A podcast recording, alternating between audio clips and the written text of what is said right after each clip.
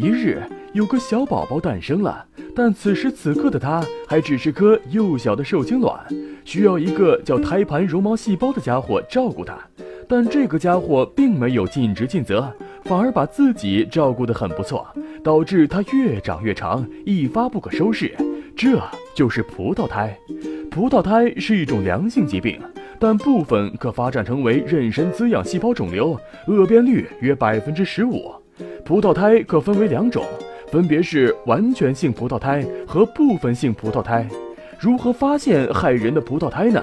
只要在停经后三十至四十天，阴道有少量出血，并且颜色暗，有时会有葡萄样组织排出，这种情况一定要赶紧去医院就诊。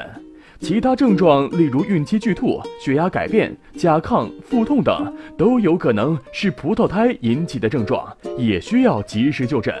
一旦明确葡萄胎，如果患者其他情况正常，则采用西瓜术吸出宫腔内泡样组织。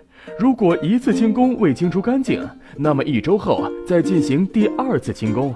清宫后呢，要重复的事情那就是定期随访，定时去看医生复查。别被这种病吓倒，葡萄胎是一种良性疾病，只要经过正规积极的治疗和随访后，就可以妊娠了。